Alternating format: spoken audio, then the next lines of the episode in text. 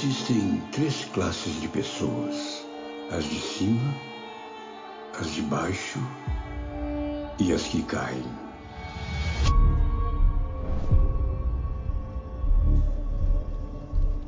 O poço? É, o poço. E o senhor sabe em que consiste o poço? Óbvio. Comer. O que vamos comer? As sobras das pessoas de cima. Nojento. Tem muito mais gente lá embaixo? Em breve haverá menos. Se todo mundo comesse só o que precisa, a comida chegaria ao nível mais baixo. A fome desata a loucura.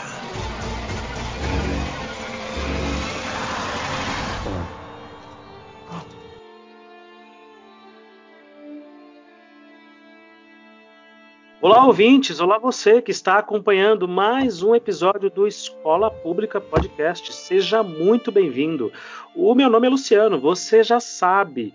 E a moral do filme é: a criança é o futuro da nação. Esqueçam os adultos, esqueça, porque isso daqui não serve para mais nada, não tem jeito. O futuro são as crianças. Olá, eu sou a professora Dani e eu levaria um giz e uma lousa para o poço. Saudações, professor Gilberto Trindade, é, com muita alegria mais uma vez nesse grande projeto. E, seguindo a minha colega Dani, eu levaria a Bíblia Sagrada.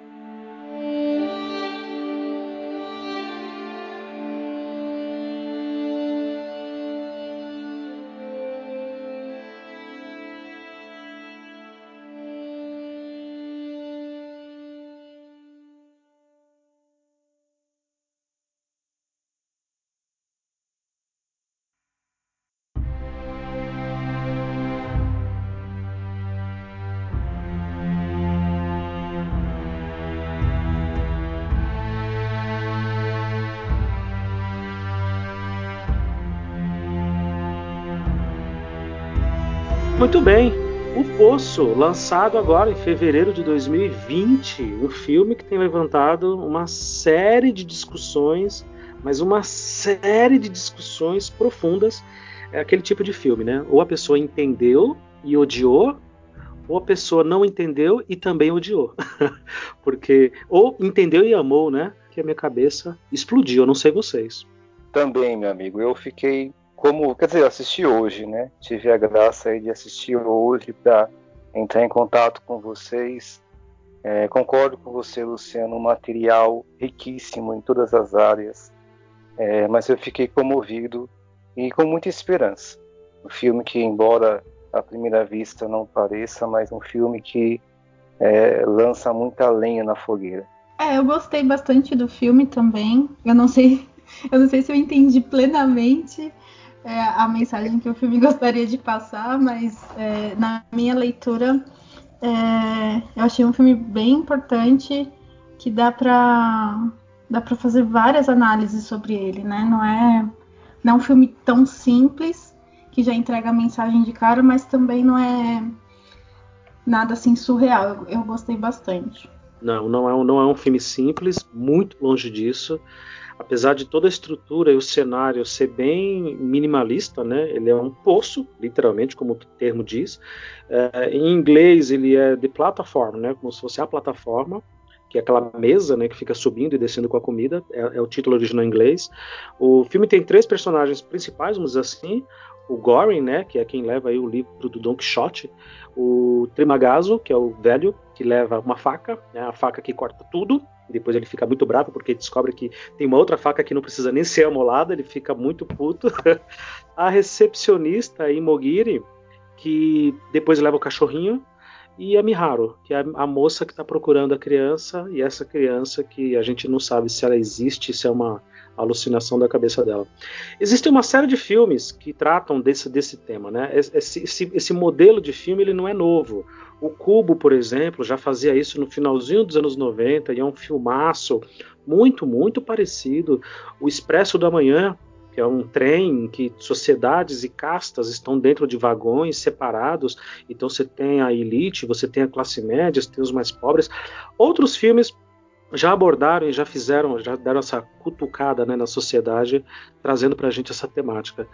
Mas eu acho que o, o Poço ele é um pouco mais, ele vai um pouco mais além, porque ele coloca a questão da comida, que é tão básico e é tão é, é, simples para todo ser humano e para todo ser vivo na Terra. Ele coloca e outra, ele coloca na vertical, né? Quem está em cima são as classes superiores, quem está embaixo são as classes inferiores. Ah, para quem está ouvindo a gente, a nossa ideia aqui é justamente tentar fazer uma analogia dentro do que a gente consegue e é capaz com a escola, com a educação pública e com aquilo que a gente deseja, e com os nossos anseios e tristezas, enfim, todas as nossas frustrações. Uh, mas eu, eu, também ainda estou muito impactado com o filme, eu estou muito uh, impressionado com a riqueza de, de, camadas e de profundidade que o filme mergulhou o filme ele foi, ele foi muito forte. Ele tem frases maravilhosas, né? Uma dessas frases é: "Não adianta falar com os níveis de baixo, eles não vão te ouvir. Por quê? Porque eles são do nível de baixo. Não adianta falar com o nível de cima. Por quê? Porque eles são do nível de cima.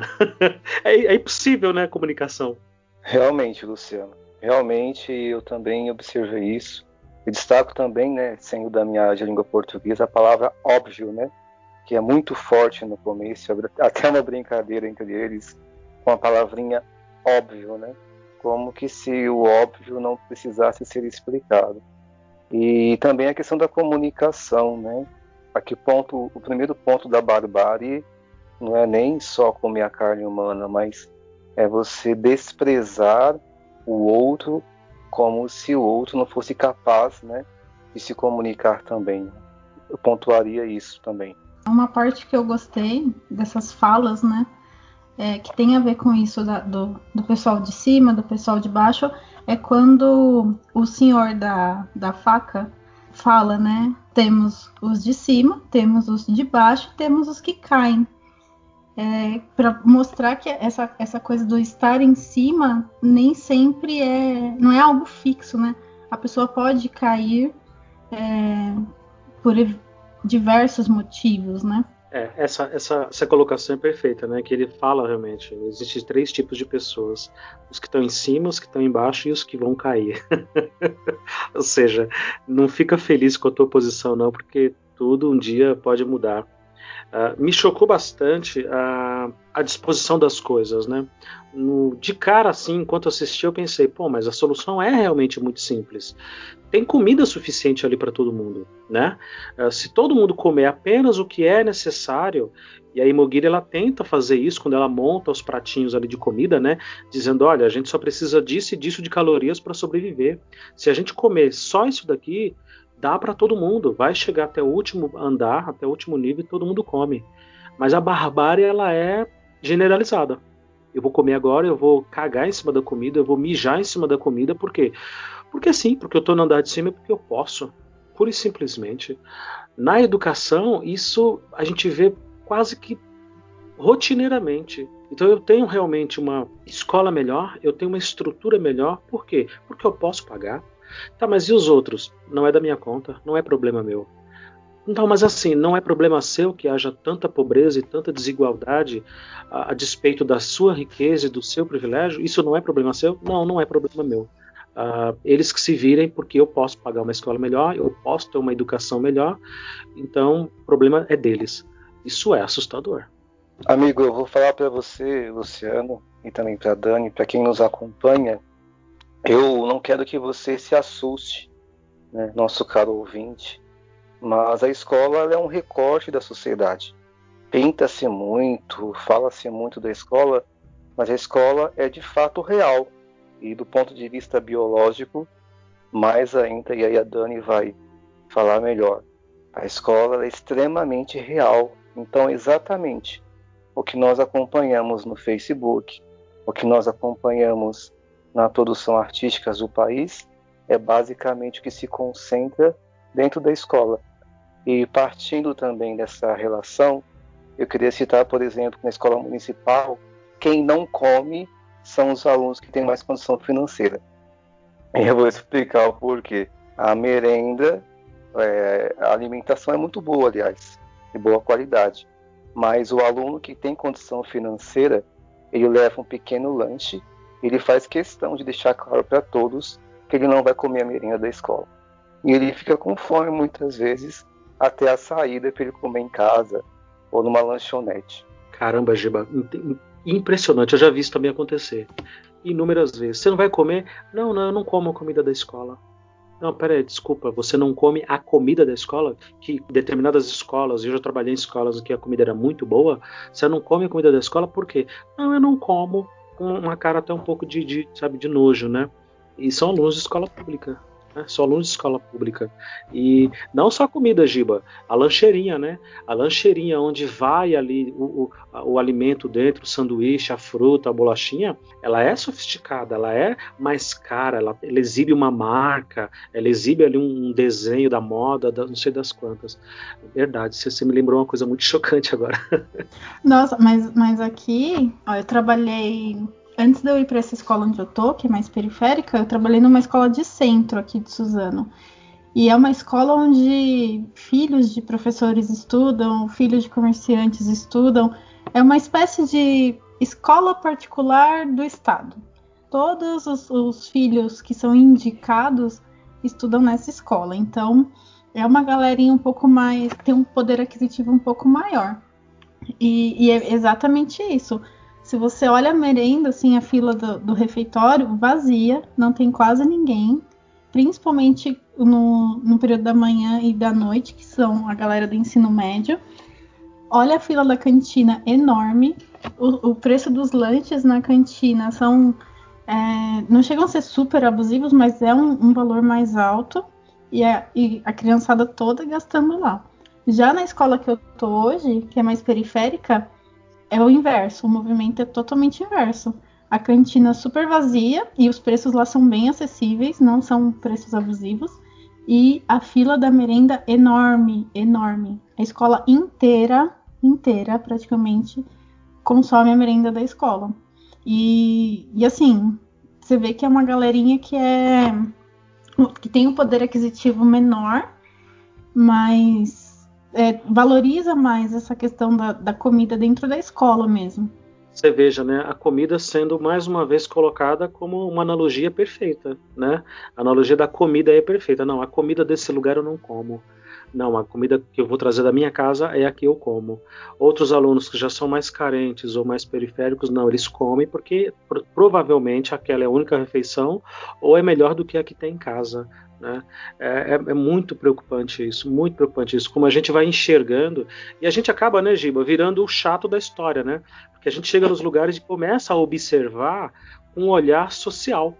Você para de olhar qualquer pessoa, né? Eu tive na Livraria Cultura, na Vida Paulista, recentemente, e eu fiquei procurando os leitores negros, os consumidores negros, os frequentadores negros. Eu não vi. Não, não vi. Só tinha gente branca, só tinha gente bem vestida, só tinha gente assim com outro biotipo, com outro perfil. Os negros estavam, sem exceção, todos na limpeza ou na segurança.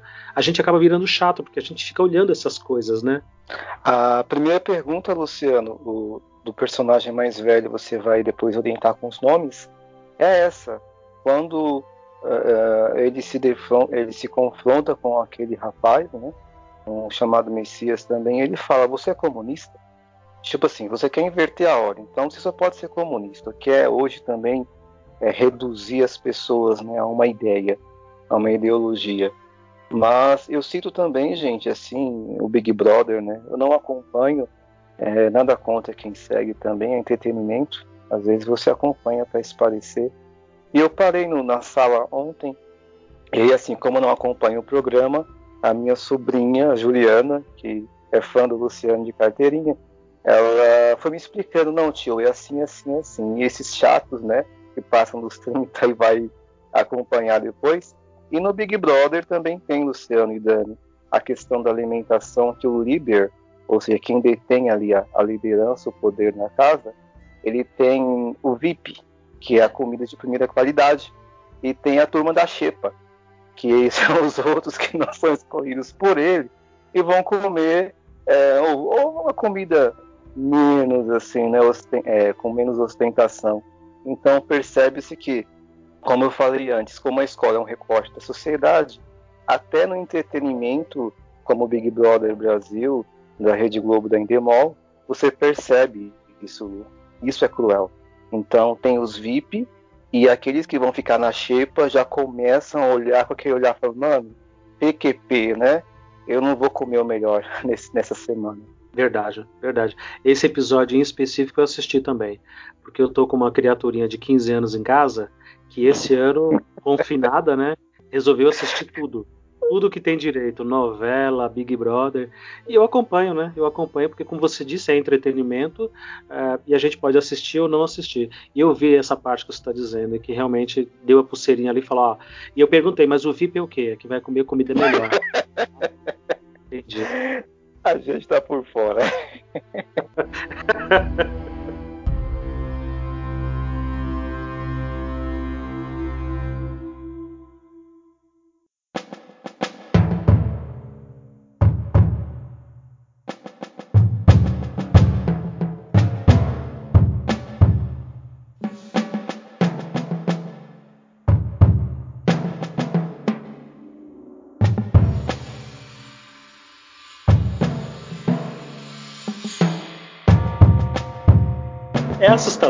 assustador. Como que a, a, analogia que o filme faz, dentro de tudo que a gente vê na realidade da educação pública há muitos anos. Aqui não tem ninguém com menos de 10 anos, com menos de uma década dentro de sala de aula, dentro de instituição pública de ensino. E como que a gente enxerga isso todos os dias. Ah, a Dani está comentando uma coisa aí que para mim é um pouco novidade. Né? Uma escola que tem escola estadual, que tem muitos filhos de professores. Essa não é a regra. A regra é justamente o contrário. Como o professor sabe que ali é uma bagunça, como ele sabe que ali o sistema não funciona e o poço é profundo, ele não coloca seus filhos ali. E assim, para quem está nos ouvindo, quem tem dinheiro pode pagar e quer colocar os filhos em outra escola, à vontade, somos livres e vivemos num país democrático, tá certo? Mas me soa um pouco estranho um professor, um profissional que, trabalhando numa instituição pública, vivendo daquilo e batalhando para que aquilo melhore, não coloque, não confie os seus filhos ali. Muito pelo contrário, ele põe os seus filhos o mais longe possível da escola pública. Ai, Luciano, eu vou ter que falar, porque eu sou uma pessoa dessa. Mas a sua filha tem oito anos ainda, calma. Não, mas eu sou, mas sabe por quê? Eu poderia, assim, eu vou, vou falar. Eu poderia colocá-la numa escola é, da prefeitura ou numa escola estadual daqui de anos? Sim, eu poderia. Eu conheço algumas que aparentemente fazem um trabalho sério? Sim, eu conheço algumas que aparentemente fazem um trabalho sério, mas é aquilo que você falou da confiança. Eu não vou estar lá para poder acompanhar esse processo, para poder ver esse processo. Então, eu, eu não sei se eu tenho essa. Eu teria essa coragem, por exemplo, se ela chegar no ensino médio, e eu colocaria na escola onde eu trabalho, com certeza. O plano é esse, né? Mas hoje eu já não, eu não tenho, eu não tenho essa é coragem mesmo, que eu, eu não tenho outra palavra para definir, de colocá-la dentro de um sistema que eu sei que vai ser um sistema opressor sobre a minha filha, sabe? Então, uhum. não sei. Eu, ai, eu tive que falar, eu tentei. Juro que eu tentei ficar quieta. Não, não tem que ficar quieta. Você tem que, você tem que dar a sua realidade. Giba, você ainda não é pai, mas assim que for, Colocará os seus filhos em escolas públicas? Educação básica, alfabetização, não. É, a base, quanto maior o estímulo para a criança, eu não vou ser elitista, não vou defender classe. É, se eu tiver, mesmo sem condição, eu dou um jeito, é, o meu filho, a minha filha vai receber muito estímulo é, artístico, muito estímulo tecnológico, na literatura, eu quero que ele seja alfabetizado com poemas, amando os textos, não odiando os textos, ou seja, eu vou ter que procurar uma escola que eu ainda não conheço. Ah, eu, eu, uma dica, dou uma é. dica. Procure pelas escolas Waldorf. Pronto, já dei a dica. Obrigado, guerreira. E tem uma ótima referência dessa escola mesmo, Luciano, porque eu penso assim, né? A primeira infância é o momento em que a criança é, ela é um radar, ela aprende tudo. Mas depois eu colocaria também na escola pública, porque, como já ouvi em outros podcasts aqui com os colegas, com os amigos, a escola pública ela é real. Né? E eu vou defender mais uma vez: a escola pública ela é real. O chicote escala legal, entendeu? É, toda essa, todo esse enfrentamento do poço na escola pública, o negócio é mais tenso, porém você sai mais preparado para a vida real. Eu sinto que o, as escolas particulares elas vivem uma bolha e uma bolha que eu quero denunciar, a palavra que é denunciar, né? O começo do, do, do filme é maravilhoso para a educação também, porque é, ele é questionado, por que, que você se voluntariou a entrar no poço? Eu matei um infeliz de um imigrante com uma televisão, mas você fez o quê? Ah, eu entrei aqui porque eu quis. E por que você entrou aqui nesse poço é, de desgraçados? Ah, eu entrei aqui porque vou receber no final um certificado. eu achei aquilo épico.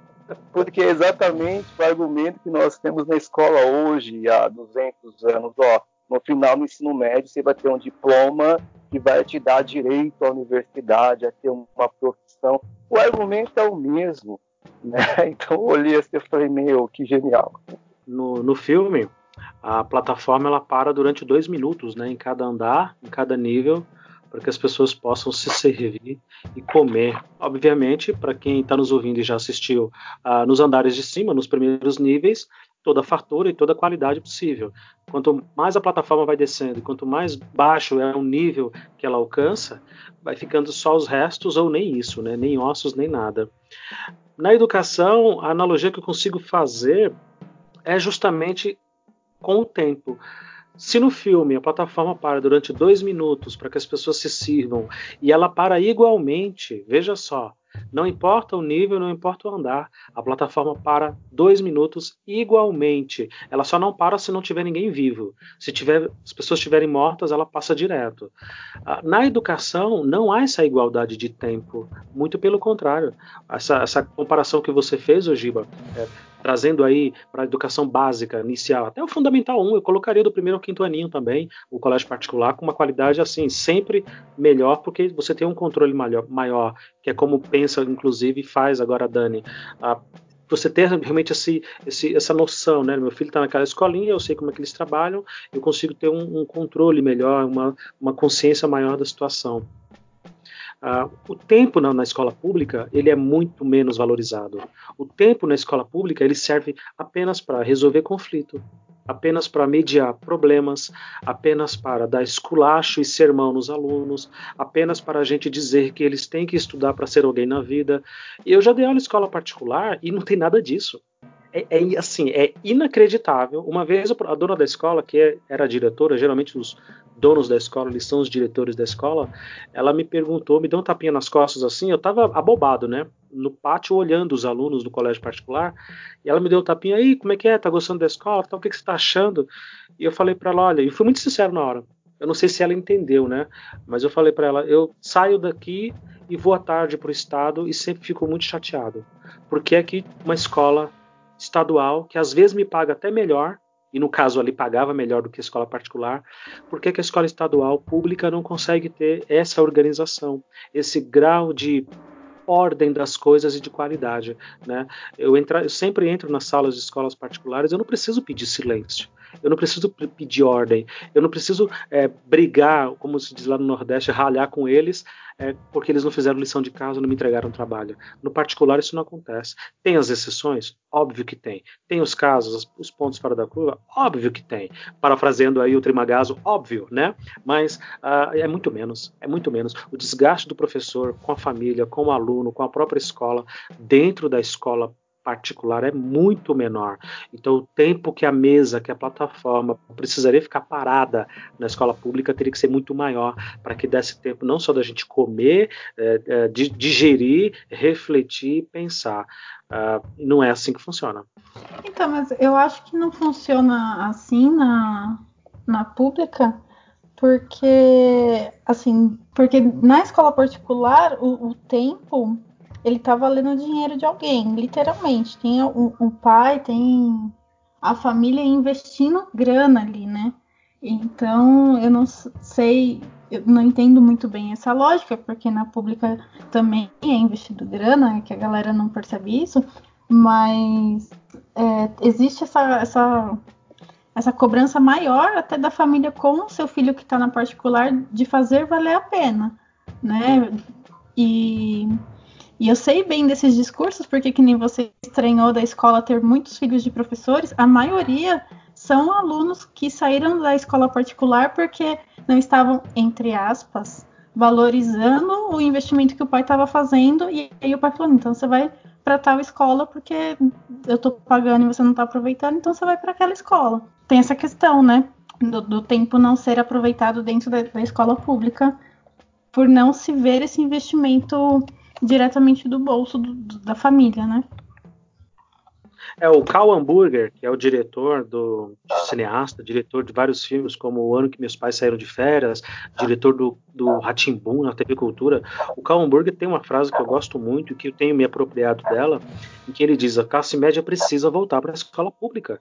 Porque a classe média, por pagar mais impostos, por trabalhar e se esforçar tanto quanto o pobre, mas ela é cobrada tributariamente, ela é muito mais cobrada do que o rico e do que o pobre. A classe média, por entender tudo isso, ela precisa voltar para a escola pública. Para quê? Para poder cobrar a qualidade que ela sabe como cobrar da escola pública, para dar essa parceria. Então, se nós tivéssemos essa classe média que pode pagar uma escola particular atuante dentro da escola pública, puta merda, eu tenho certeza que o nível, em questão de pouquíssimos anos, iria aumentar, iria subir muito. Olha aí, analogia de novo do nível, o nível iria subir muito. Eu vou pedir licença para vocês para fazer uma, um apontamento nas duas esferas, pública e particular. Há dois tipos de miséria que são em comum nas duas realidades, tanto particular quanto pública. Para quem nos acompanha, estamos falando de uma sala de aulas com média de 40 seres humanos dentro de uma sala de aula. 35, 40 seres humanos com um professor. Sala multisseriada, o que quer dizer? Tem ali dentro analfabetos, tem ali dentro pessoas alfabetizadas, tem ali dentro quem está no meio do caminho, numa série como o nono ano, por exemplo. Então, esses alunos estão com fome de conhecimento, eles estão é, desnorteados, o professor está sobrecarregado, ou seja, há uma miséria dentro da escola pública hoje de conhecimento, uma fome de conhecimento. O aluno sabe que não sabe. E o aluno que, e o aluno que sabe o conhecimento ali, conhecimento não, né, as informações, o conteúdo, a palavra certa é conteúdo, o aluno que sabe que ele detém um pouco do conteúdo, queridos, ele não vai se esforçar porque ele sabe que o nível ali já está suficiente. Então a crise da escola pública hoje é uma forma de conhecimento.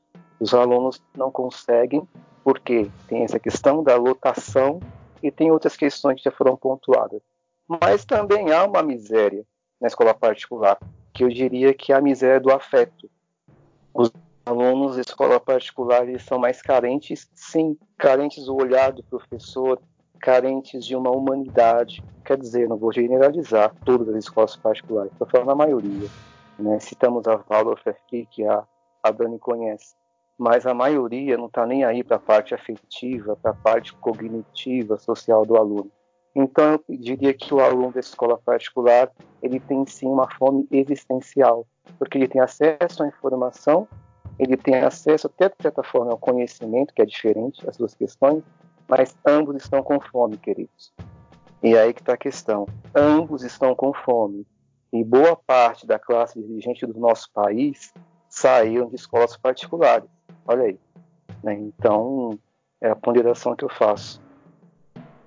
Não faz todo sentido, Giba. Você está me fazendo lembrar aqui agora, por exemplo, é, nessa afirmação tua de que todos, né, ambos, tanto o público particular, têm fome, né, tem fome de conhecimento, tem fome de saber e tem desejo de carência, né, tem, e tem a necessidade de suprir a sua carência, né?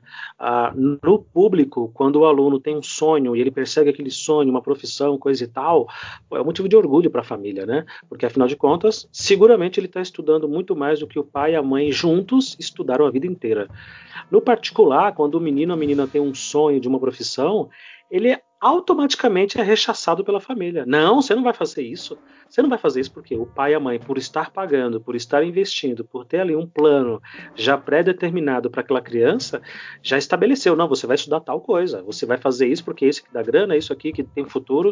Uh, eu me lembro claramente de uma aluna não vamos trabalhar com nomes por motivos óbvios, em que ela me disse uma vez: professor, eu amo fotografia. E ela realmente tirava fotos belíssimas. Ela tinha um olhar, cara, único. Ela conseguia pegar assim, um, um graveto e tirar uma foto e fazer você realmente mergulhar naquela imagem.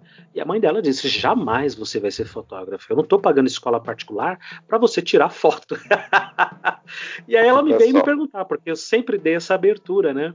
E ela vem perguntar: o que, que eu faço? Eu falei: olha, você vai ser fotógrafa hoje? Não. Você vai se formar em fotografia agora? Não. Então você tem X anos para, com o seu trabalho, com a sua dedicação, com o seu amor, mostrar para sua mãe que talvez sim seja uma boa opção para você seguir essa carreira. Então você não precisa brigar com a tua mãe hoje. Pra, ah, eu quero ser fotógrafo, porque a gente sabe, né, Giba e Dani, de repente nem quer mesmo ser fotógrafo, né? A gente muda tanto de desejo, de vontade ao longo da vida. Então calma, você tem anos até o vestibular, até a universidade, até você ficar maior de idade, até você realmente mandar no teu próprio nariz e decidir o que, você vai fazer. Então calma. E aí mal comparando, porque é lógico, né? A gente não tem como fazer comparações exatas, mas mal comparando, se fosse uma menina no colégio público, por exemplo, desejando tirar fotos, uh, ser fotógrafa, e com esse olhar e com esse talento, a família fica muito feliz. Não, minha filha é fotógrafa, tal, porque a referência é outra, né? Então veja, concordo contigo, as carências elas são perenes, tanto no particular quanto no público.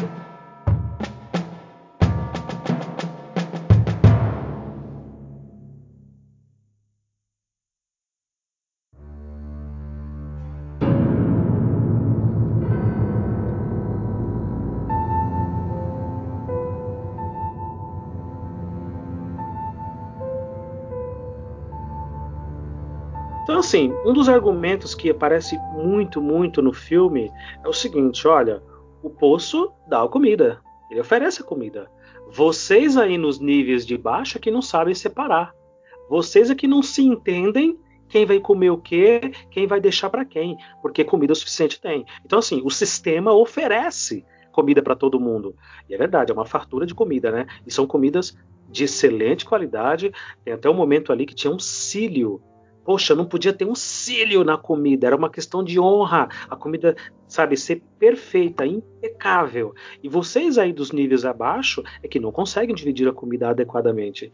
Eu ouço muito esse discurso às vezes com relação à educação. Ah, mas quem quer estudar, estuda. Ah, mas o governo dá a escola.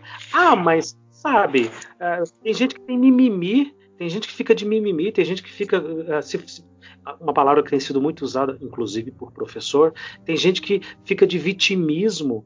É uma comparação uh, bem, bem justa que eu faço aqui, pelo sentido: o Estado dá mesmo educação para todos? O Estado oferece mesmo, até mesmo nas melhores escolas públicas, tá? Eu não vou aqui generalizar e colocar as ruins, não. As melhores de todo o Brasil. Ainda assim, é o bastante? É próximo do que seria o razoável, o mínimo? Bem, eu começo citando a situação mais ali no, no desenrolar do filme, no finalzinho do filme, o meu receio, Luciano, e é o receio real, né? É uma constatação. É na verdade a escola ser o poço. Eu não estou falando aqui de analogia, queridos. Estou falando, eu estou afirmando que a escola pública brasileira, na, na maioria, sempre gosto de usar na maioria porque pode salvar alguma, a escola pública hoje é o poço, e a particular também, né? não, não escapa não. Estou dizendo, uma ou outra, estamos falando de um país continental, a escola ela só reproduz. A escola, ela não, se a escola começa a tentar modificar a estrutura, ela é taxada de revolucionária, de esquerdista, de comunista ou de confessional, né, se for religiosa também, porque Hoje, nem as escolas católicas, por exemplo, têm tamanha liberdade, né?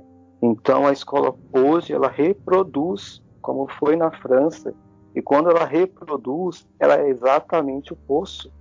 Então, se a gente pega aquela recepcionista, que para mim é o perfil de professor comum, desculpa falar, professor comum é aquele que não questiona, é aquele que não pensa politicamente, é aquele que dá o seu conteúdo e dá a avaliação no final, ponto, e preenche o diário. Ela é recepcionista, gente. Ela trabalhou 25 anos ou 15 anos, não me recordo bem precisamente, 25 anos ali na recepção do posto. Quantas pessoas passaram a vida inteira numa sala de aula reproduzindo um sistema? Por que, que eu tenho que passar isso? Ah, porque é assim. Ah, porque vai usar algum dia. Ou seja, a gente vai reproduzindo, gente, vai reproduzindo. E a escola, quando ela reproduz, ela simplesmente ela é o poço. É, é, é, complexo isso, né? Porque, como você falou, quando, quando existe algum professor ou um grupo de professores que começam ou a questionar ou a, a ter uma prática um pouco mais diferenciada, já é, é, já são taxados, já são rotulados com N adjetivos, né? Que não vem ao caso, mas é, e ficam aquela. existe aquela resistência dos outros, né? Ou em abraçar o, o, a prática nova, ou em, em pelo menos olhar, né? Ah, vamos, vamos ver o que está acontecendo. Não, eles já não querem, eles só. Não, que o certo é o que eu. Do, da forma que eu aprendi e é a forma que eu ensino. E, e não existe essa reflexão, né? Do. Mas peraí, eu posso mudar? Se eu posso, como eu vou mudar? E se eu vou mudar para onde, né? Qual é o caminho? O que, que eu vou fazer? Não existe isso. São raros os, os profissionais dentro da escola que refletem e que né, pensam um pouquinho além do dito padrão, né? A escola é o poço. Acho que essa é a definição melhor que a gente poderia fazer em todas essas muitas e muitas horas de discussão aqui no nosso podcast. A escola e a educação hoje no Brasil ela é literalmente aquele poço descrito e demonstrado ali no filme. Os alunos estão lá no fundo, né, uh, pequenos, também não sabem por que estão lá, porque não entenderam, porque não, não, não, não absorveram qual o sentido de toda aquela coisa, de toda aquela máquina. Uh, apenas ficam vendo a plataforma subir e descer, é assim que as coisas acontecem, e os professores jogando o jogo e fazendo a máquina girar, fazendo a, a coisa acontecer como sempre foi sabe? Jogando o jogo, literalmente, né? Ah, mas é o currículo, você tem que, você tem que dar o currículo. Não, mas e se eu quiser fazer um trabalho? Não, não pode. Não, não dá certo.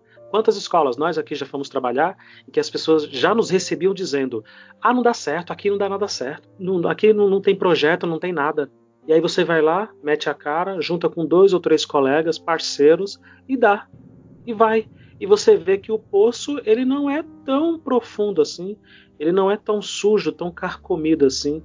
É lógico que fora do, do poço tem uma série de outras engrenagens e de outras máquinas do mal, perversas, que agem para que a coisa não funcione né? Como diria o grande Darcy Ribeiro, para que a coisa realmente não vá para frente, é proposital, né? Para que a educação não evolua.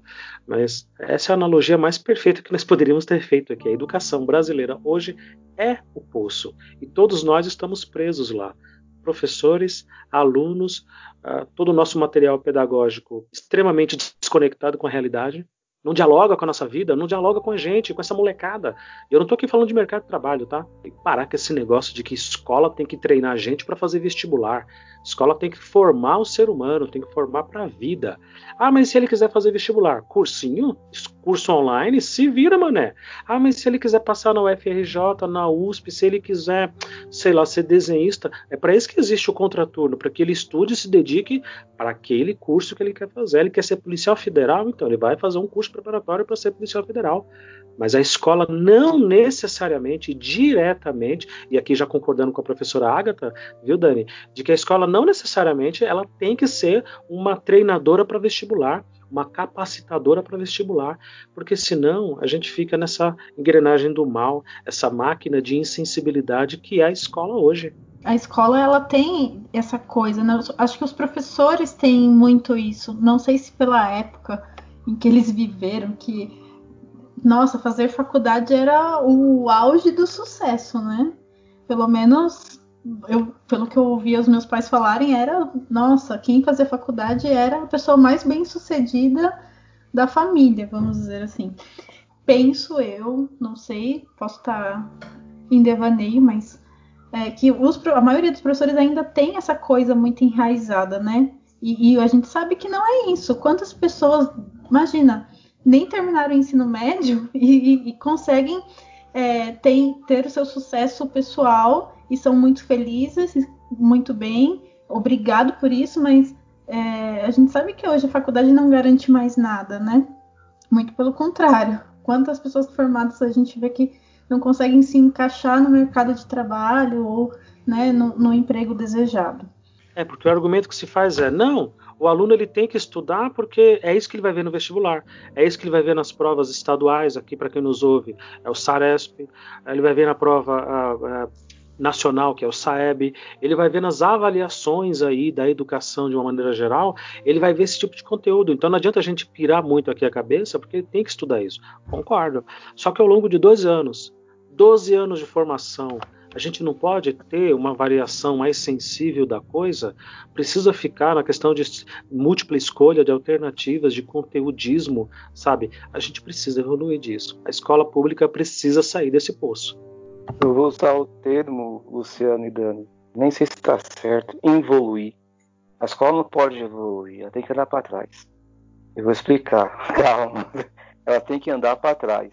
Ela tem que voltar para a África, quando os avós quando os tataravós vivos rodeavam ali a tribo e eles ensinavam. E eles davam todo o sentido de ser humano, de cuidar da terra. Como os nossos Yanomamis, por exemplo, também cuidando do ensino, um ensino vinculado à vida, à sobrevivência da espécie, à, à ligação com os deuses, né?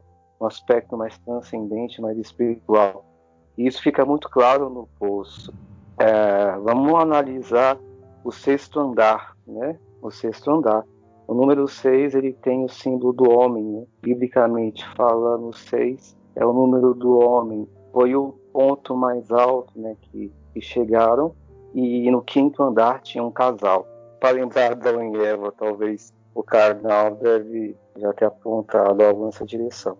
Mas o que me assustou, gente, o que me comoveu, assim, que me deu vontade de chorar, não foi as pessoas se comendo, né? Literalmente, parecer Resident Evil ou é, seriados de zumbis, mas não.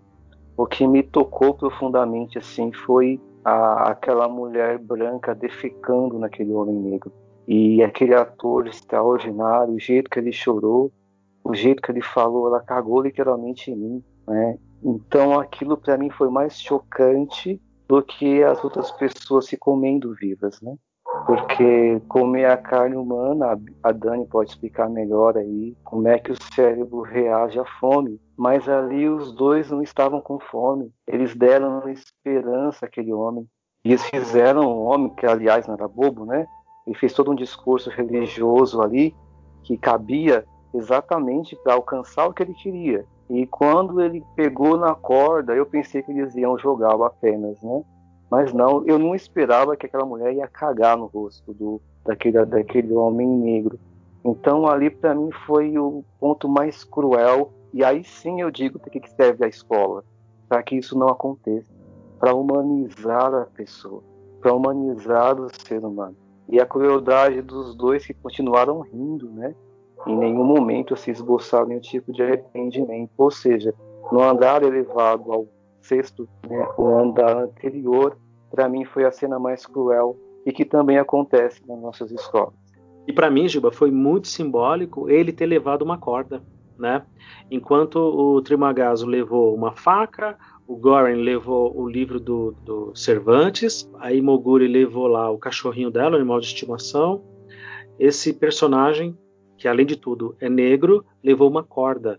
E é a simbologia dele precisar de alguém para subir. Do negro precisar de alguém para subir. Sempre essa analogia que se faz, e sempre. E ali eu vejo uma crítica muito pesada dentro daquela cena. Né? Ele, negro, com a corda, precisava de alguém para subir. Precisava que alguém puxasse-o para cima, né?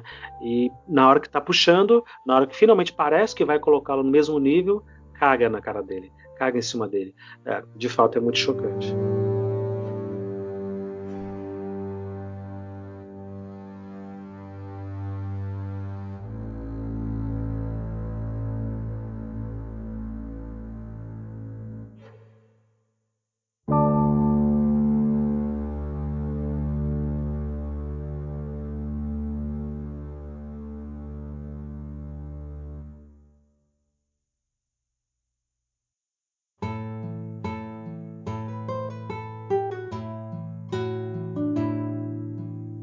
Uma das coisas interessantes que o filme traz e me fez pensar bastante é que nunca se sabe ao certo quem é a administração, né? Que eles tanto falam no filme.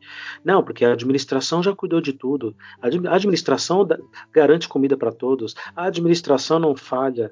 E quem é que está no topo? Quem é de verdade que está acima da gente, está lá no topo, que está no andar zero, né? Que está no andar que realmente organiza tudo. Quando eu entrei em escola pública para trabalhar como professor, sempre me diziam: não, mas isso daí é coisa de lá de cima, porque o governo manda de lá de cima e a gente tem que fazer. E eu fui vendo que a coisa não era bem assim.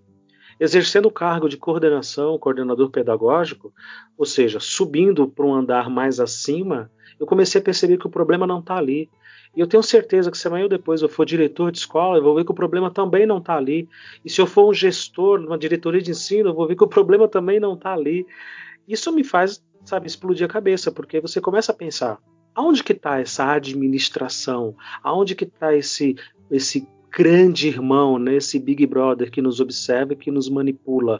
Quem são essas pessoas? Aonde que elas estão dentro da educação? Então, mas aí é eu já penso um, um pouco diferente, né?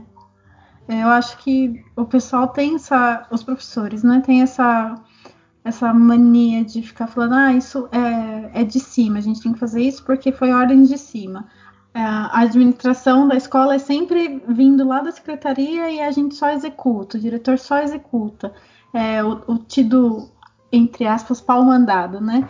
E só que peraí, quando eu tô na minha sala de aula, que eu fecho a minha porta, sou eu que estou atuando ali. Eu estou administrando aqueles 45 minutos. Então, peraí, eu, eu preciso mesmo ficar esperando uma ordem de cima ou alguém me dizer o que eu tenho que fazer? Eu não posso virar a chavinha e, e começar a fazer da maneira que eu acho mais sensata?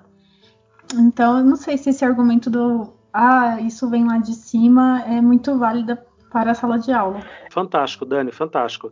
Esse discurso, o professor Ananias, que o Gilberto conhece muito bem, ele falou na gravação comigo.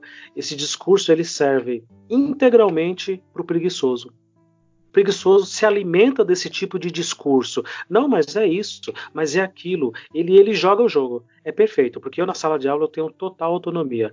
Tenho as ferramentas, os materiais que eu precisaria? Provavelmente não, mas eu tenho uma liberdade ali que poucas profissões garantem.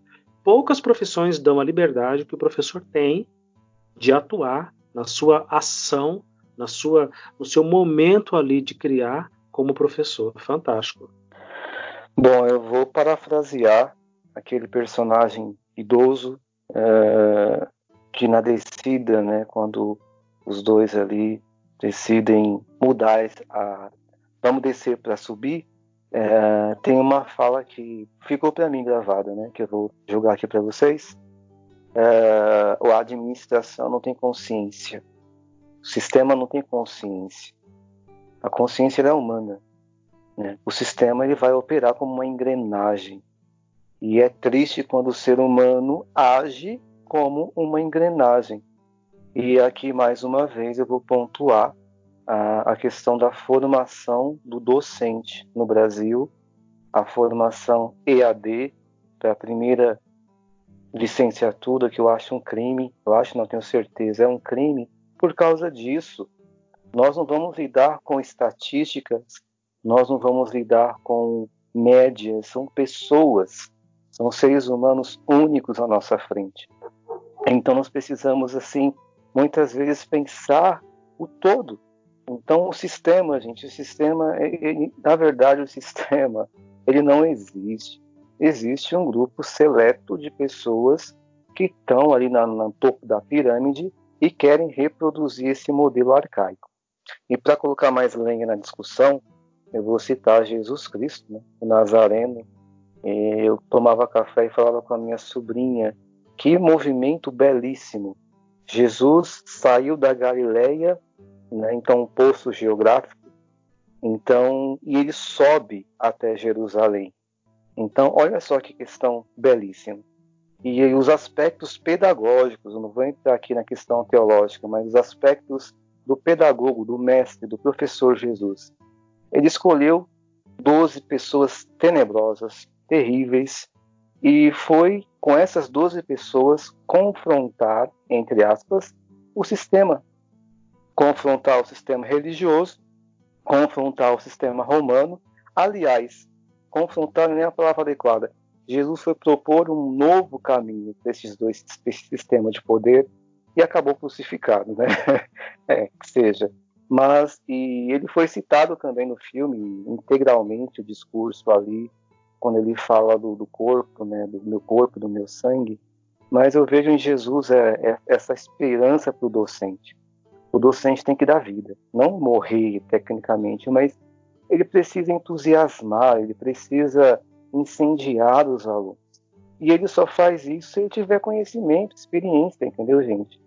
Então eu percebo nessa situação o sistema lá em cima, eu concordo totalmente com o diretor, com, com o roteirista do filme que seja, o sistema não tem consciência. Quem tem que trabalhar a consciência das pessoas que podem ou não operar o sistema é justamente o professor. É, daí a minha crítica da escola pública, particularmente aqui falando do nosso caso, de que às vezes eu tenho, Dani e Giba, a sensação de que colocaram uma quantidade inacreditável de pessoas desmotivadas, uma quantidade inacreditável de pessoas despreparadas, às vezes também mal intencionadas, num mesmo lugar, ou seja, dentro das escolas. Porque assim, ah, o governo me paga para fazer isso, então não faço nada. Ah, o governo não me dá estrutura para fazer aquilo, então não faço nada. Ah, porque aquele político, filho da Pi, não faz isso por mim e não faz nada pela educação pública, então eu também não faço nada. Ou seja, ah, você matou a charada mais uma vez, Giba. Eu não posso dar se eu não tiver para dar professor despreparado, desmotivado, um professor que não tem bagagem cultural, é uma coisa que eu tenho sentido muita falta. Sabe, discutir livros, discutir filmes, ped, pedagogicamente, discutir qualquer outra coisa cultural além da própria escola, ou, sobretudo, pela escola também. Eu sinto muita falta disso. Como é que você vai cobrar de alguém que não tem para dar? Então me, me, desanima bastante isso. E cada vez mais a analogia de que nós estamos num poço se faz presente, né?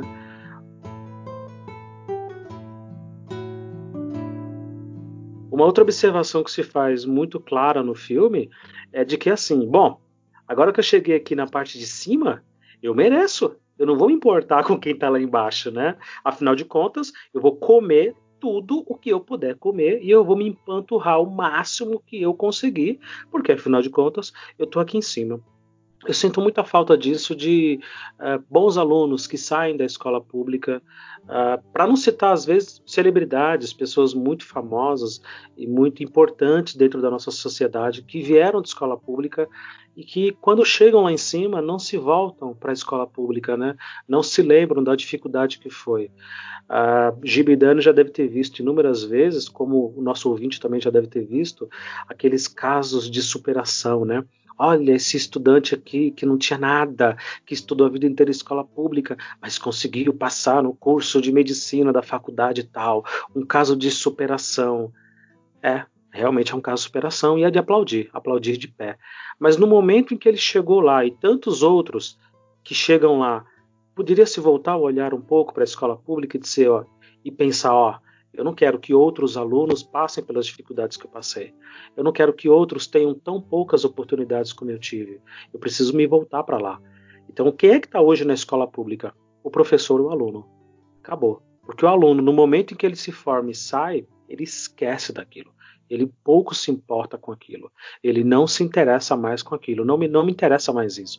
A menos que ele vá colocar o filho ali, né, para estudar ali, mas ele não se importa com aquilo. Isso é muito assustador. Ou seja, uma vez que chegou lá em cima, não me importa mais o resto, não me importa de onde eu vim, não me importa mais nada. Então, mas, mas Luciano, por exemplo, é, o aluno vai se importar com um lugar que não se importou com ele em nenhum momento? Porque são raros assim os, os professores ou a escola, enfim, que, que tem um olhar humanizado mesmo para aquele aluno, que olha aquele, aquele ser humano como um ser humano e não como um número ou não como um aluno que, por exemplo, um exemplo bem raso, Saresp. O, o que, que é medido quando, quando sai a nota do Saresp? O fluxo, a, a criançada que fez a prova e as notas, óbvio. O que as escolas fazem chega a ser desumano, de praticamente ameaçar os alunos a irem fazer a prova do Saresp. Aqui acontece esse tipo de abordagem de ameaça, não é uma conscientização, não é mostrar para eles que eles precisam participar dessa prova para mostrar para o sistema como tá. Não é isso, é, é, na base da ameaça. Que aluno que vai ter empatia com um lugar ameaçador? Então, assim, eu acho que é algo que precisa ser pensado em, em muitos níveis, em muitas camadas, em, em, por muitos olhares, porque a escola não é, não é, infelizmente, e eu falo isso com muita dor no coração, não é um ambiente que, que, que é desejado estar. Ninguém quer estar dentro da escola. Né? São poucas as pessoas que querem estar ali. E isso eu falo desde o aluno até os diretores. A gente sabe que tem, ó, lógico, tem ótimos diretores que amam a escola, que dão a alma pela escola, mas tem alguns que estão ali porque está ganhando um pouco mais e às, nem, às vezes nem olha para a cara dos funcionários, no, as crianças nem sabem quem é o diretor. A gente sabe disso. Então, eu não sei se o aluno, não estou justificando nem falando que ele está certo, mas se o aluno vai ter esse olhar de volta para a escola, sabe? Não, a Dani está certa, concordo. Ninguém, repito, né? É, a gente exige um aluno é, superior ao professor. E isso nunca vai acontecer. Eu não sei se no primeiro podcast eu comentei com você, Lu, a questão dos sofistas, né? E dos mestres. Sofistas eram dadores de aula, né? Pessoas que davam aula por certa quantia em dinheiro. E mestre é Sócrates. Só para citar, Sócrates ele tinha a, a, a responsabilidade, embora, parênteses, né? Também era só elite, quem podia pagar, mas fecha parênteses ele tinha uma responsabilidade com a formação integral do ser humano. Não tinha esse negócio de aluno, gente, era discípulo, discípula. E todo o sonho de eu sou discípulo, né, de, de Jesus Cristo, por exemplo, todo o sonho do discípulo é ser superior ao mestre. Não é igual, não. Tem mediocridade. É, se você pegar a luta aí, os mestres de capoeira, de taekwondo, de karatê, quem participa ali do discipulado, que vai pegando as faixas, ele quer arrebentar o mestre, ele quer superar o mestre. Mas na escola, não. O aluno, ele olha para o professor, e como o Luciano já pontuou, desde a roupa ao, ao brilho no olhar, é um derrotado, sabe? É um derrotado, é uma derrotada na vida que está ali porque não conseguiu galgar outras questões, né? Então, o que a Dani colocou é exatamente isso. E tem muitos professores que. É, e o podcast não é aqui para culpar o professor, mas é para destacar a grandeza da docência, gente. Isso tem que ser destacado sim no Brasil. A gente tem que recuperar a sacralidade da docência, a grandeza da docência. A gente coloca tapete vermelho para um juiz do STF, que muitas vezes fala um monte de bobeira, né? E o professor, professor lá da ceia, a professora da ceia tem que ser reverenciada, o professor do ensino médio, o professor da universidade, tem que ser recuperado isso, mas não dá muitas vezes, porque o que a Dani colocou, né? Nós formamos discípulos, nós não queremos essa questão de ser mestre, não estou falando de título de mestre. O mestre, para mim, não é porque ele está aqui mediando né, o podcast, era mais ou menos o que o Luciano fazia ele sair da sala de aula e mostrar matemática nos tijolinhos, cara. Ou seja, o aluno olha para ele e fala: Meu, ele, ele domina a matemática. Até eu ficava encantado com aquilo. Isso é postura de mestre. Ele não tem título de, mestrado, mas ele se comporta como tal. Então, eu acredito que a recuperação da escola pública, a saída de poço da escola pública, é realmente recuperar essa visão, essa é uma visão, essa visão de que precisamos de mestres e de discípulos, porque isso demanda vida, humanidade, humanidade. O conteúdo, o vestibular, o, o salário, o dinheiro vem depois.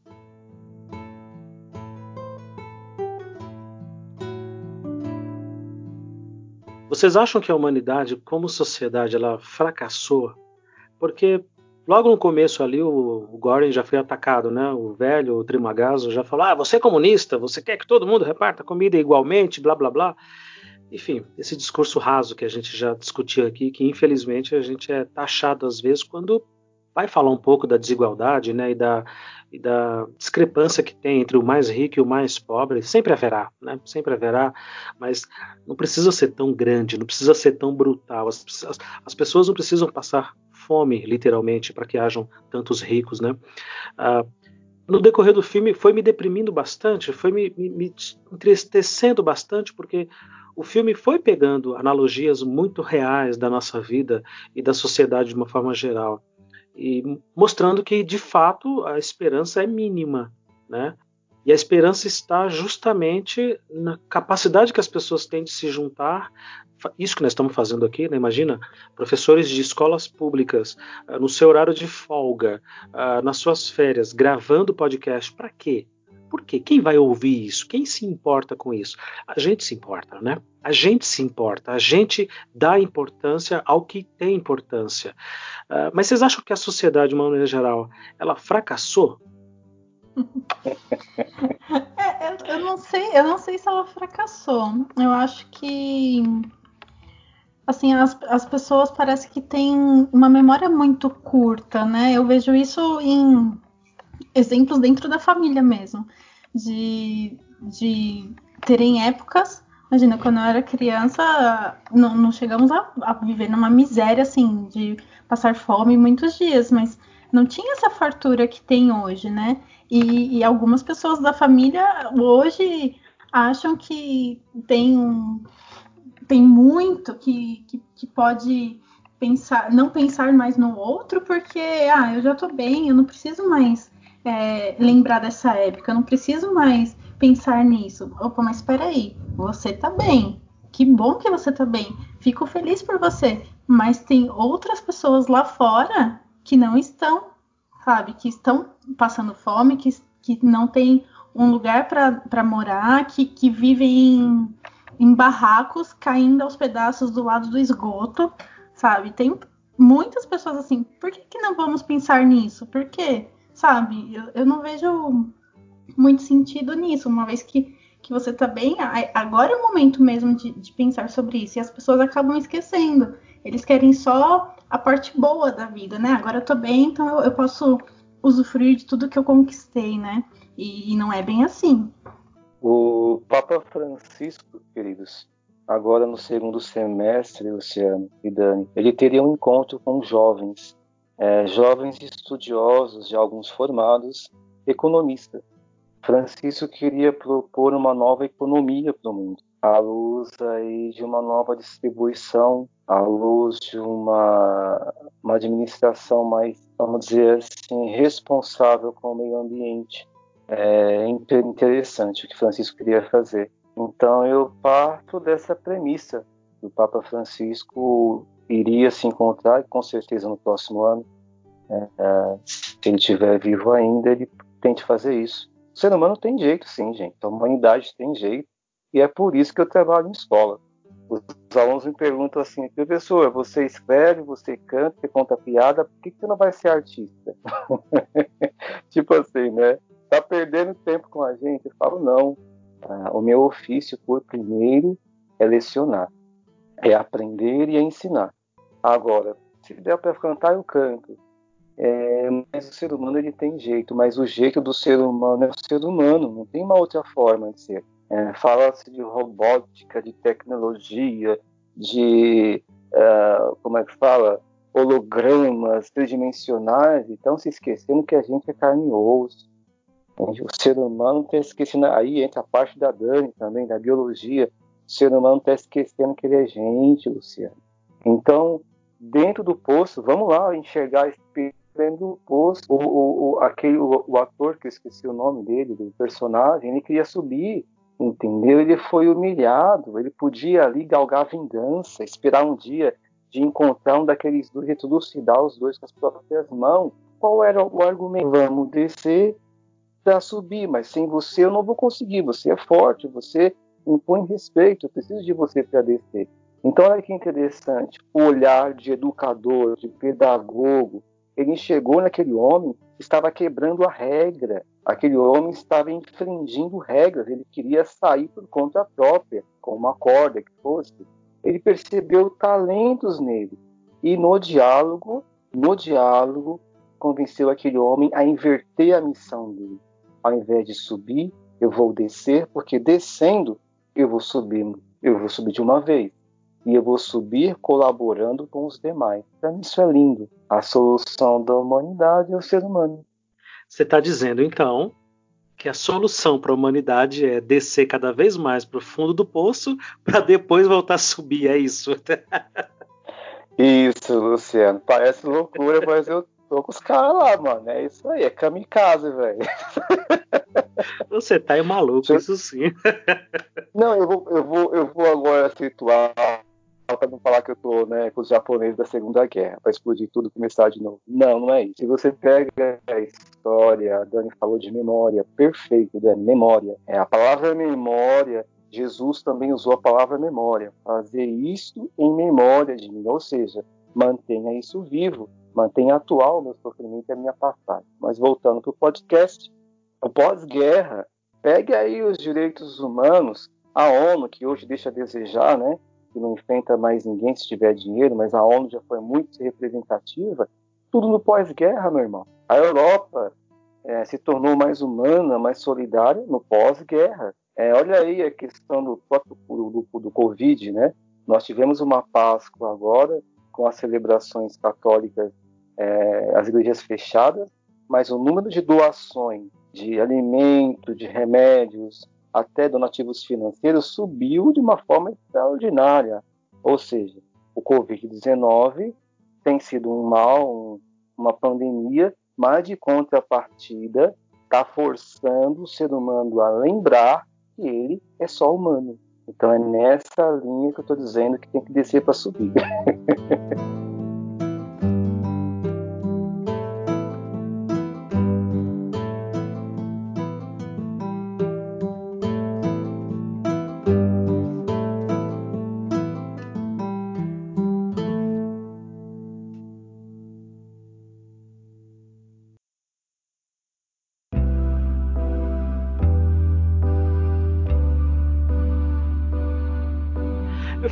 intrigado com uma coisa e quero partilhar essa, essa dúvida, esse questionamento e deixar essa pergunta para vocês dois, Dani e Giba. Se eu estou num nível muito alto, mas eu sei que amanhã eu vou estar lá embaixo, por que é que eu não me emendo na vida? Por que é que eu não começo a, me organizar e falar, peraí, deixa eu respeitar quem vai receber essa comida lá embaixo, porque amanhã eu estarei lá embaixo. Então, eu acho que eu volto naquilo do, do, do esquecimento. O ser humano esquece, né? Do, é, uma que ele esquece, ele acha que ele pode ter a possibilidade de não ir para um nível tão baixo, por exemplo, como o 171, por exemplo, né? Mas é, quando ele vai para um, um nível acima, uma coisa melhor, ele já esqueceu que ele esteve lá embaixo, ele acha que não, não pode existir algo pior que aquilo, e aí ele só, só quer usufruir da fartura, né? Eu lembro da faculdade, gente, é uma memória fotográfica. Da minha primeira aula que eu tive de ciência da comunicação, não vou lembrar o nome do professor, Carlos, alguma coisa arruda, um gênio. E eu peguei um texto extremamente difícil, que eu não consegui entender quase nada, mas o pouco que eu me recordo desse texto é que ele comparava o nosso cérebro a uma montanha russa, Luciano. Ele dizia o seguinte, que Uh, nós, enquanto nós estamos subindo, eu nunca andei de montanha russa porque eu sou muito medroso, mas quem já andou sabe o que eu estou falando. Você está subindo ali, você, tá, você vai imaginando, você está pensando, você está ali articulando, olhando para quem está do seu lado, etc. Quando você chega no, no cume, no, no alto da, da montanha, quando despenca e dispara a adrenalina, o seu cérebro trava, você não pensa mais nada. Para mim, queridos, o que acontece hoje é o pão e o circo romano disseminado pela internet, pela televisão, pelas músicas também, pela arte como um todo, que é esta alienação dos sentidos. O ser humano que ele come, dorme e goza, ele não se preocupa com a sua volta. Enquanto houver comida, álcool, e, e, e, prazer sexual, ele não vai se importar com o vizinho, porque isso é alienante. O prazer, ele aliena. Eu estou falando isso de uma academia, né? um texto acadêmico, não é religioso. Então, se eu estou gozando a vida, o problema é de quem não está gozando. Se eu estou tendo benefícios, o problema é de quem não está tendo. Então, por quê? Porque humanamente essa pessoa está é, cega, surda e é muito difícil você conseguir atingir essas pessoas porque elas realmente elas estão ali, como o professor dizia, num estado de total incapacidade, como que eu vou dizer, de raciocínio, porque ela está é, no cume ali, né, descendo a montanha russa. Enquanto não parar esse carrinho, ela não vai se importar. Uma das muitas perguntas que eu me fiz e assistindo o filme, me fiz aqui agora durante a gravação desse episódio com vocês dois, é de que se a sociedade faliu, né? Se nós como sociedade, como seres que vivem em conjunto, se a gente faliu totalmente. E fazendo analogia com a escola também, né? É, pensando, nós como escola, como instituição, ainda tem jeito, né? É engraçado que com relação à escola, eu sou muito mais otimista é, por conhecer ela por dentro, por estar lá no chão da escola e viver aquilo ali todo santo dia, eu sou muito mais esperançoso do que com a própria sociedade. Mas acaba que uma coisa é, é justamente a outra, não, não, não tem diferença. Ah, para mim, a solução para sair desse poço é colaboração, é você trabalhar. Se dá para trabalhar apenas dois professores, faça passa. Você que está me ouvindo, que é professor, você que é estudante de licenciatura e nos acompanha e vai ser professor muito em breve, faça, colabore com um colega. Os outros que estão em volta vão começar a olhar aquilo, vão ver que os alunos respeitam mais aquelas aulas, se interessam mais pelo conteúdo e pelo aprendizado e conhecimento daquelas aulas, e por osmose ou por, por, por, por, interesse, não importa. Esses colegas vão acabar se aproximando e você vai formando um grupo maior. Fiz isso com o Reinaldo, fiz isso com o Gilberto, estou fazendo isso agora com a Dani aqui no podcast. É, se aproxima daqueles que pensam um pouco parecido com você mas no sentido de que querem produzir, não só é, para enrolar no serviço, ou não apenas para enrolar no serviço, mas que querem produzir algo. Produza, faça, se não com um, depois com dois, com três, com quatro, e vocês vão vendo, professores e alunos também, que a coisa vai crescendo e vai desenvolvendo muito. A colaboração é a saída. Dentro da educação, com a carência que a gente vive, é a saída para esse poço que a gente vive há algumas décadas, né? Dizer que sim, sempre haverá jeito enquanto houver vida. Tem vida, então tem jeito.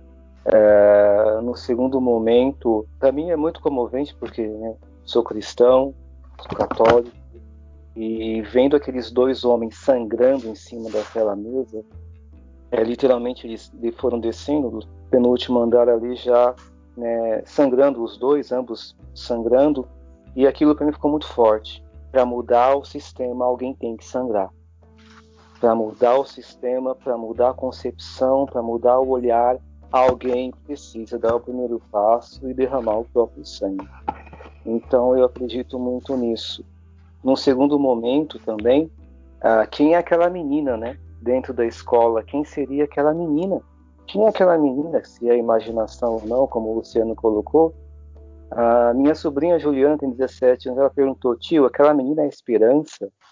Eu falei, Ju, não dá para afirmar quem é, mas no meu entender, aquela menina se chama Verdade. Eu acredito que o Poço é um apelo a gente baixar um pouco a guarda, é, o vencer os rótulos, né, comunista, é, de direita, de esquerda, de centro, é, ateu, cristão. Gente, temos que baixar esses rótulos e olhar o ser humano nu olhar o ser humano na sua essência e na sua potência.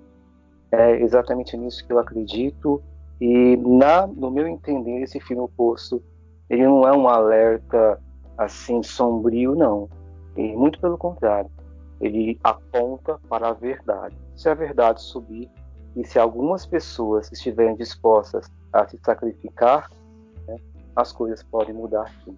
Dentro da escola, eu ainda acredito muito que ela pode mudar. É, eu acredito muito no potencial dos meus colegas professores, principalmente, e como o Luciano falou, né, sempre se aproximar das pessoas que querem trabalhar, que, que se importam com a escola, que gostam de estar ali, porque quando essa, essa equipe né, é formada, o trabalho flui muito melhor, você tem mais respaldos, você tem mais força para continuar é, lutando pela escola, né? lutando pelos alunos e, e tentando fazer o melhor possível sempre. E para você que nos acompanhou e nos ouviu até agora, o meu muito obrigado e um forte abraço. Até a próxima.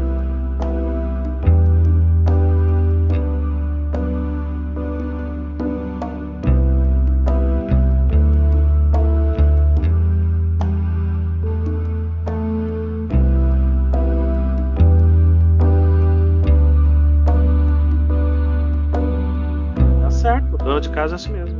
Ah, não é, é, é, é. Você não é dona de casa?